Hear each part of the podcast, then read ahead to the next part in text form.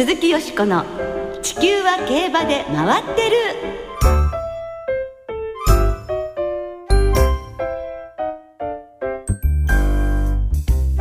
皆様こんばんは。お元気でいらっしゃいますか？鈴木よしこです。地球は競馬で回ってる。この番組では週末の重賞レースの展望や競馬界のさまざまな情報をたっぷりお届けしてまいります。最後までよろしくお付き合いください。今日ご一緒してくださるのは小塚歩アナウンサーですどうもこんばんは。よろしくお願いします。よろしくお願いいたしますハッピーバースデートゥーユー。ハッピーバースデーディアよしこさん。ハッピーバースデートゥーユー。ありがとうございます。またまたびっおめでとうございます。ハート型の赤いケーキをありがとうございます、えー、26日がお誕生日ということで。いやー嬉しい。もうね毎年この番組でねもうケーキ準備してくださってお誕生日を祝してくださって。はい。あれま去年からもう一年経っちゃったんですね。早い。でも本当嬉しいです。ありがとうございます、えー、一歳一歳若くなっていくように頑張りたいと思います。よろしくお願いいたします。よろしくお。願いいたしますさて、先週は G1 でしたですね。はい、そうですね。そうでした。今年最初のね JRA の G1 でフェブラリーステークスでした2番人気の4歳馬ゴールドドリームがベストウォリアーとの叩き合いを首差制して G1 初制覇を飾りました、はいねえ前日に急死した父ゴールドアリュールが背中を押したかのようなね勝利でしたねいや、こんなドラマあるんだなって思いました本ね当。ですね。共同アナウンサー本命大当たりでしたね。さすがですねだけど本当にこういうことがあるんだなって思いましたようねん。でお父さんのゴールドアリュールは2003年のフェブラリーステークスの覇者ということですから、はいえーエスポワールシチーコパノリッキーに続いて3頭目の親子制覇となったわけですね。ねえ先週ゴールドアリュール3区は土日でダート5勝の大活躍ですからねあの注目の3歳戦のヒアシンスステークスを制したのもゴールドアリュール3区のエピカリスでしたものそうでしねた。これで無敗無傷の4連勝。うん。まだね余裕があるようなはい。レースぶりでしたよね。はい、でこの後は UAE ダービーに遠征、はい。でさらにその後はケンタッキーダービーというプランもあるとね。ね。えですからゴールドドリームそれからエピカリスだけではなくてね、あの続々と後継種母馬が出てきてほしいですしね、うん。この地を大切にしてまたダート界盛り上げてほしいなと思いますね、はい鈴木よしこの地球は競馬で回ってる。この番組は JRA 日本中央競馬会の提供でお送りします。鈴木よしこの地球は競馬で回ってる。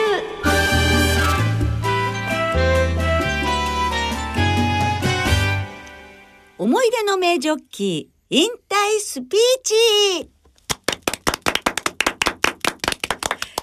ということではい今週はラジオ日経に残されている貴重な音源、名ジョッキーたちの引退スピーチをお聞きいただきます。はい。まあ、競馬の世界は2月が一つの区切りということで、今年も今週末の騎乗を最後に武幸四郎騎手と田中宏康騎手がターフを去ります。はい。まだまだね、ジョッキーとしてもご活躍いただきたいのですけれども、うんまあ新たな目標を持って第二のね、ホースマン人生ということですけれども、お二人ともお若いのでね。そうなんですよね38と31か2ですよね。はい。ですから本当に楽しみですね、今後。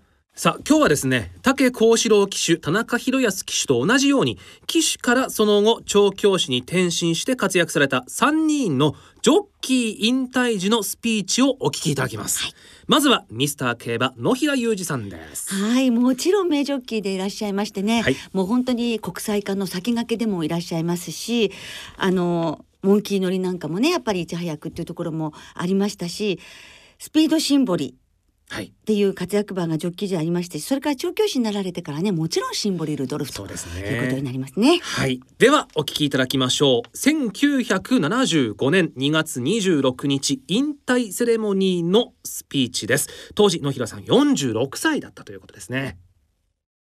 えー本日は、えー私の最後最後に皆様わざわざご参加いただいたことを深く心から感謝しております私は常にたくさんの皆様すなわちあなた方が常に私のそばにあったとそのために私はいつでも何かをしなければならん何かをしようということで本当に毎日が緊張させられまあ夜もよくろくろく眠れないこともございましたがおかげさまで私としては精一杯皆様の声援に報いたつもりでもあるし努力をしたつもりでございます。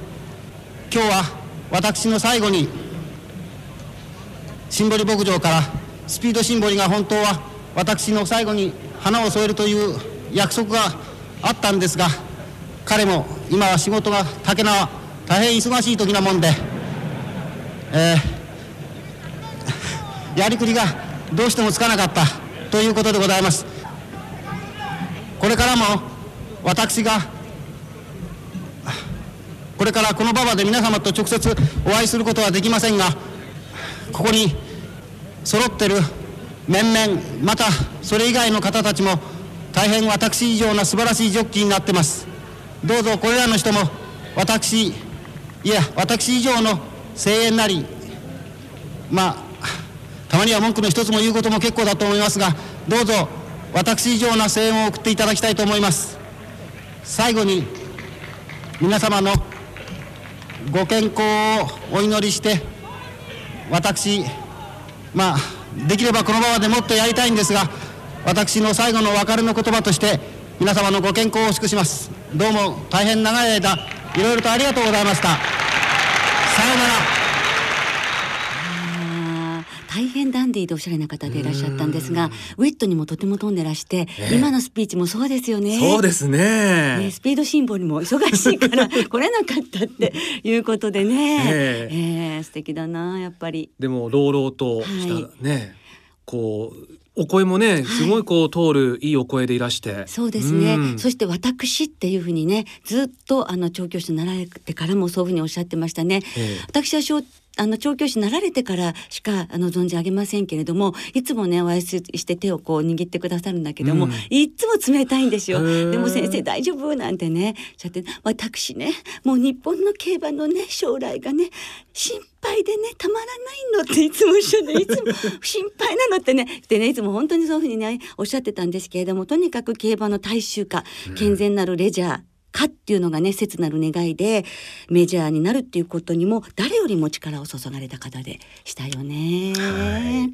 い。まあ、私はあのねこの仕事をする前にねお亡くなりになってしまったので、うん、そうか、ええぜひ一度ね、あのとかをご一緒したかったなと、お仕事でね、とは思ってるんですけれどもね、こう聞けてよかったです今。はい、はい、ね本当若い方とお話するのも大好きな方だったのでね、小塚さんともお話ししたかったと思うわ。はい、はいさて続いては牝馬の島田の異名を取った史上最多オークス5勝を挙げました島田勲さんです。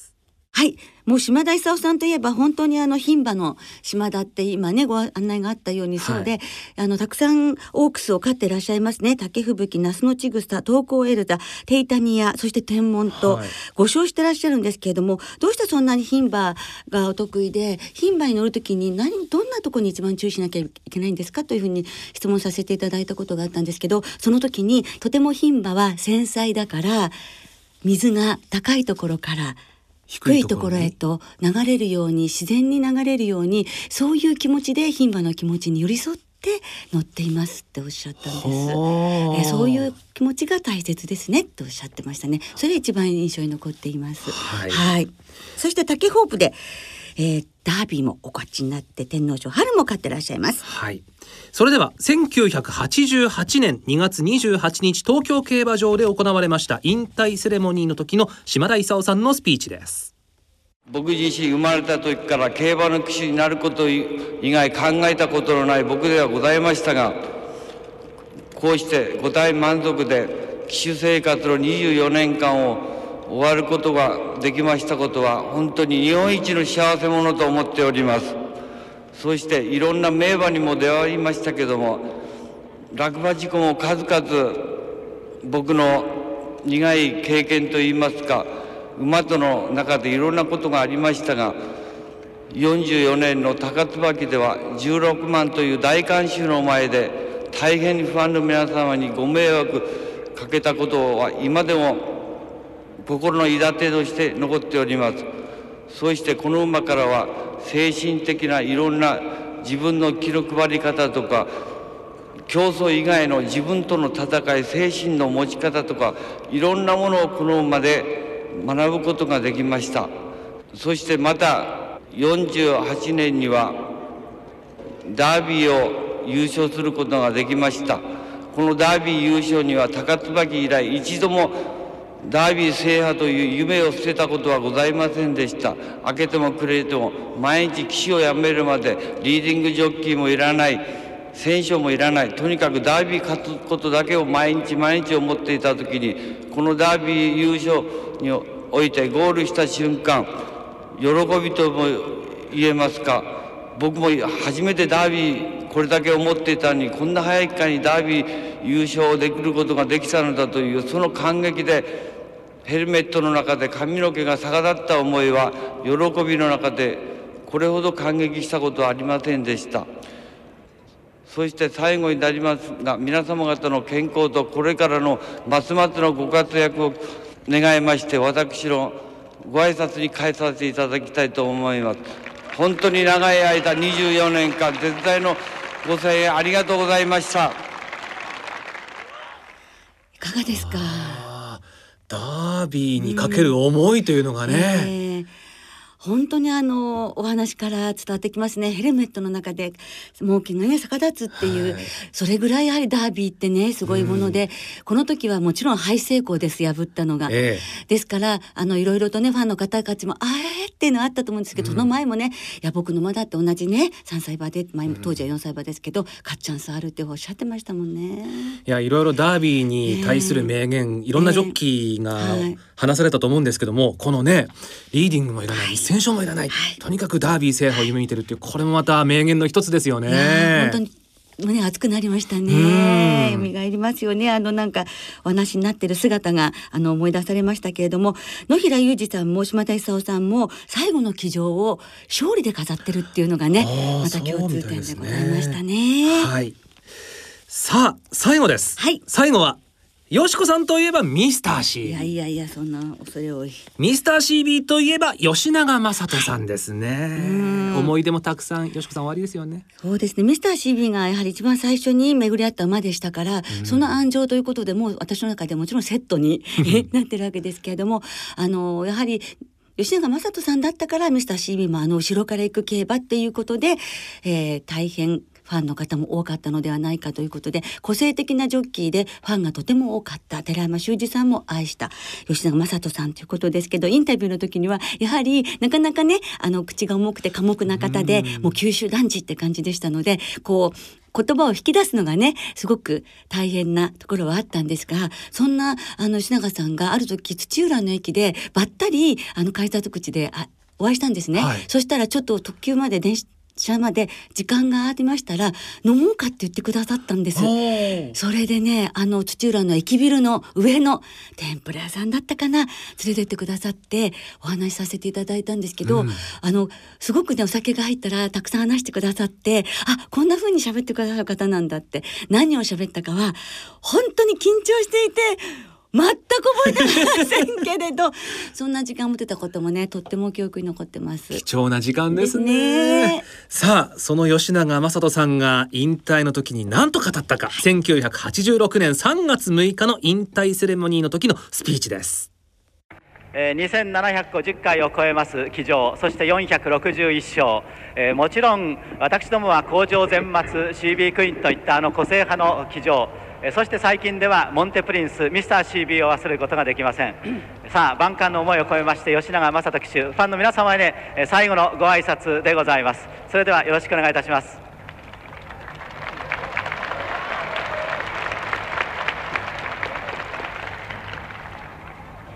私は本日をもって引退することになりました。思えば昭和36年初騎手以来25年間ファンの皆様方のご声援をいただき本当にありがとうございました、えー、誠に残念でございます。一言だけ時間ギリギリいっぱいになって吉永騎手のご挨拶をお伝えいたしました、えー、ぼつぼつお別れでございます。日本中央競馬会の提供でお送りいたしました。中央競馬実況中継吉永騎手の声とともにお別れします。あずいぶん尻切れですね。もう放送時間ギリギリだったですね。なるほど最終レースが終わった後のセレモニーだったんでしょうね。そうですね。放送時間内になんとか冒頭部分だけ吉永雅人さんのお声が、はいえー、まあ放送できたというところで、えーえー、でもねはっきりとねお気持ちを語ってらっしゃいましたよね。うん、あの全部聞けなかったのもご紹介できなかったのも残念なんですがそれもまた時代を語ってるような気もしますよね。ねまあこれが生中継っていう感じですけれど、えー、でもこうお三方をお聞きしてみるとあの改めて3人ともね非常に味わいの深い方々でしたね。さて今週ね竹幸四郎騎手、はい、田中宏康騎手が引退するわけですけども、はい、またねどんなことを語ってくれるのかっていうのをね、はい、楽しみにしたいですね。えー、ねまたこの企画ねぜひお届けしたいですね、ね、他のジョッキーもきっと残ってるでしょうからね、えー、音源が。ねまた聞いてみたいですものね、はい、今日は特集で思い出の名ジョッキー引退スピーチをお届けいたしました。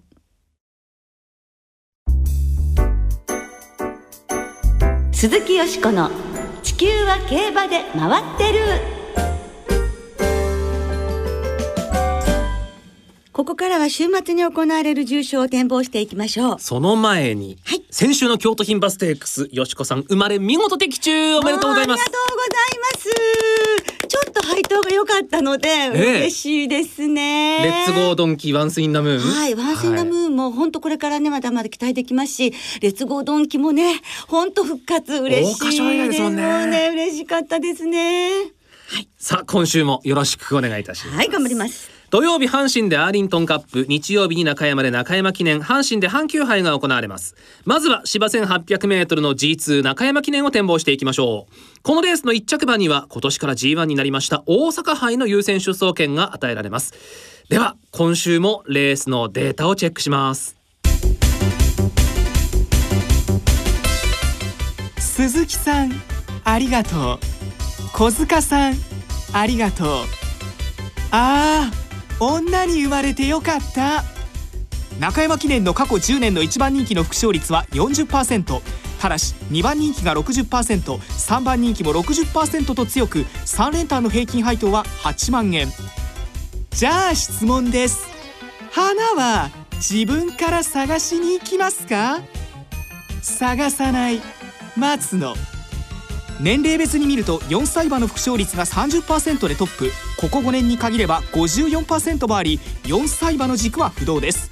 前走の着順を見てみると前走1着馬の副勝率が39%前走2着以下の19%と比べるとその差は歴然です。狙いはビブロス。よしこさん本能のまま生きてる？ファンファーレタイムオーバー。大関俊 with P ご存知ですか吉子さん私これね今日初めてね知ったので、はい、拝見したんですけれども、はい、動画を、はい、はい、ブルゾンちえみさん、はい、はい、似てらっしゃるいい感じが出てましたね。ただ残念ウィズビーのところはね、隣に立ってる二人の男性なんですよね。だからそこはね惜しかった大関君 惜しい。じゃあ先輩ちょっとお手本あいえいえいえそれはもう先週私のあのサンシャインでも 私はいっぱいいっぱいでございます。とんでもない。だけどね、はい、あれですよね。あの私本のまま生きてます。そしてやっぱり勝ち馬はね自分から探さなくちゃダメかもね。待つんじゃなくて、はい、はい、えー、狙いはビブロスだそうです。ビブロス。はい。やっぱ女の子ね。うん、はい。金曜正午時点中山は天候晴れで芝が両ダートがやや重。日曜日は晴れのち曇りというお天気予報です。はい。さあ中山記念よしこさんはどんな予想でしょうか？はい。一昨年の覇者。はい。ヌーボレコルト。牝馬一昨年の実況小塚さんだったでしょ？あよくなあだってうちからスルスル伸びてきた時の実況覚えてます、ありがとうございます。あの強さがあるんですよこの舞台は。ね、え。ー、本当にね1800メートルの右回りそして54キロの場合、2戦2勝です。おあの前走よりねやっぱり1.5キロ軽くなる54キロっていうのはあの非常にアドバンテージだと思いますし香港であのいあの5着だったネボレコード4着だったでしょ？5着だったスマートレイヤーが54キロで京都記念2着来てますからね、はい、うーん。この条件なら久々の勝利を日本で見せてほしいと。アメリカはねほら外国でしたから。うん。大体このね素晴らしいローテーションに耐えられる体力と精神力が素晴らしい。うん。追っかけ続けますよ、はい。ネボレコルトから人気馬にはい。流したいと思います、うん。1番3番4番7番9番までいこうかな、はい。ロゴタイプまでいきたいと思います、はい。さあ小塚さんは？あれ8番が入ってなかったですね筑波東を。そうか。ねこの馬はい。も充実してますしね、そうなんですよ。前走ハンデ戦56.5で今回56ですからね、じゃあいるかな。はい。はい。さあ続いて日曜日に阪神で行われる芝線400メートルの G3 阪急杯です。はい。一着馬には G1 高松宮記念の優先出走権が与えられるこのレース。このレースもデータチェックを聞いてみましょ働きウーマンのみんな。自分から狩りに行かないと男できないと思ってない？阪急杯の過去10年の一番人気の副勝率は 50%3 連単の平均配当は5200円。キリンの睡眠時間って何時間だと思ってんの？年齢別に見ると4歳馬の副勝率が35%で抜けていますが過去10年で7勝している5歳馬からも目が離せません。また内枠が断然有利で123枠の副勝率が37%もあります男性諸君人気馬ばかり買えばいいと勘違いしてない？私はブラビッシモトラックマンフレグモーネ大関俊ミス P う。あの いいですね大関さん。大関くんが私の隣のデスクでえ。ずーっと指を鳴らしてたんですよ。え。この練習だったんですね。皆さんそうやってね職場でも本当に指鳴らしたり、ね、練習してくださってるんです。尊いですね。おそのお気持ちがありがたいです。はい。えー狙いはブラビッシモだということでございました。あそうですね。ははいい。えー金曜正午阪神は曇り芝やや重ダートが重木曜日27.5ミリ雨が降ったということです、日曜日阪神は曇り時々晴れというお天気予報です。はい。さあ阪急杯はよしこさんはどんな狙いになりましたか？はい、えー、ブラビッシモと同じ厩舎ですけれどもここちらはダントツの一番人気になりそうな7番の修二、うん。やっぱり強いと思いますね、はい。あのこの番組で言いますとねあのプロデューサーディレクターの船山アナウンサー、はい。先日ご長男がお生まれになって修二君っていう。のあそうでしたえだからもうお誕生祝いも兼ねて ドカーンと言ってほしいとね。これは走りそうですね。走りそうですね、はい。そそんなあの勝利のシーンを見たいと思います。はい。小塚さんは？ああのデータ通りなんですがブラビッシモ、はい。はい。ね、このコース得意ですから、ええ。えー武豊騎手が武幸四郎騎手ばかりにはい。話題を持っていかれまいときっと頑張ってくれるのではないかと思っております。どね。はい、ですからあの武幸四郎騎手が騎乗されますカオスモスもやはりちょっと応援したいですよね。ねやっぱりなんか重賞勝利で締めくくったらすごいですね。初勝利が重賞ですもんねね大隅大君ねなんかこの方だとやってくれそうな気もしなくもないです。はいはい。お楽しみにさあリスナーの皆さんからいただいた予想もご紹介しますお願いします。中堅さん中山記念はアンビシャスを狙います2000メートルまでなら崩れたことはありませんし休み明けも関係なしルメール騎手がきっと勝利に導いてくれると思いますうん。アンビシャスもね強いですよね。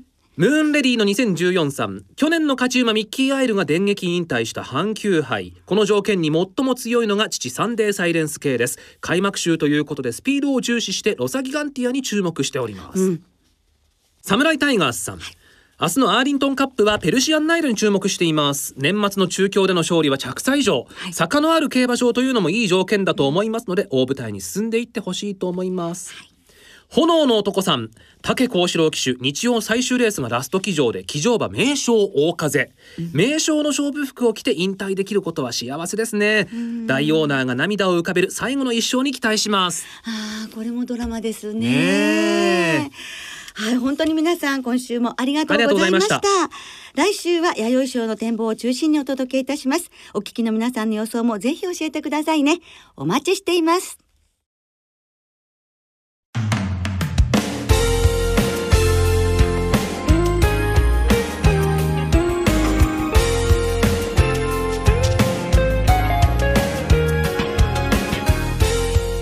別れの時間となりました。今週末は開幕週の中山阪神そして小倉の参上開催となります。特集でも少し触れましたが今週末のレースをもって武幸四郎騎手田中宏康騎手が騎手を引退調教師に転身されます日曜日阪神の最終レース終了後武幸四郎騎手の引退セレモニー。中山では日曜昼休みに田中宏康騎手の引退セレモニーが行われます、はい。そして菅原康夫調教師坪則明調教師長浜博之調教師成島秀治調教師の4人も今月いっぱいで引退となります。そうですね。皆様これまこれからもぜひお元気でうん。競馬を見守っていただきたいですね、はいでは週末の競馬存分にお楽しみください。お相手は鈴木よしこと。小塚歩夢でした。また来週元気にお耳にかかりましょう。